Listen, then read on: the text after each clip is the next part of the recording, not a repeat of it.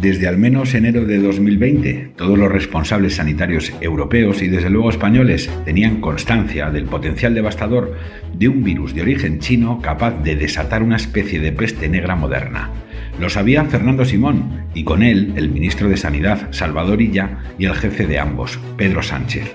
La gravedad de la alerta sanitaria está recogida en al menos una veintena de avisos formales de la Organización Mundial de la Salud y de la Unión Europea, entre otros organismos, que de una manera inequívoca invitaron a tomar medidas preventivas que el gobierno de España desoyó y silenció sistemáticamente hasta que ya era tarde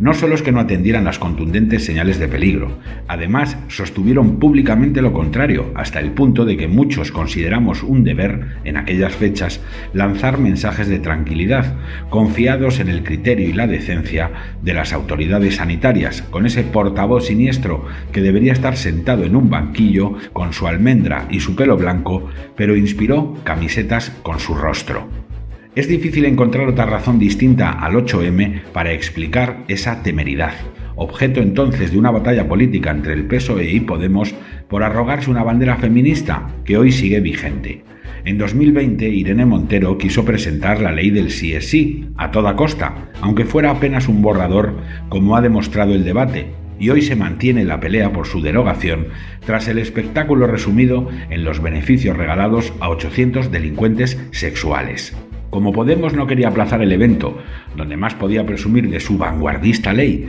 el mismo PSOE que luego terminó por aprobársela y ahora se la ha enmendado por miedo al elector, no se atrevió a anteponer las insoslayables razones sanitarias a los espurios intereses políticos de su socio y de él mismo. Calvo contra Montero, porque el machismo mata más que el virus y había que poder llegar a casa sola y borracha, aunque al final lo hicieran enfermas e intubadas. No hay otra razón, y si la hay, nadie ha sabido encontrarla para que el gobierno forzara la máquina hasta pasado el 8M y con ello aumentara la letal transmisión comunitaria de un virus que en la primera oleada arrasó España, la confinó ilegalmente, hundió su actividad económica y pese a ello dejó el mayor reguero de cadáveres de Europa, maquillado de nuevo por un despreciable Simón a las órdenes de sus siniestros señoritos porque el estado de alarma no fue una respuesta preventiva ante la pandemia, sino la maniobra de distracción inevitable para tapar la huella del crimen cometido por apurar los plazos y priorizar una causa hoy envenenada, la feminista, a una superior, la vida. España ha acumulado una de las peores cinco mortandades del mundo en proporción a su población, vio desplomarse su Producto Interior Bruto como nadie en todo el planeta salvo Argentina, destrozó las libertades constitucionales con un encierro ilegal y dedicó toda la artillería sanchista a tapar una mayúscula negligencia de consecuencias mortales que en Italia ha llevado ante el juzgado a su primer ministro y a su responsable sanitario.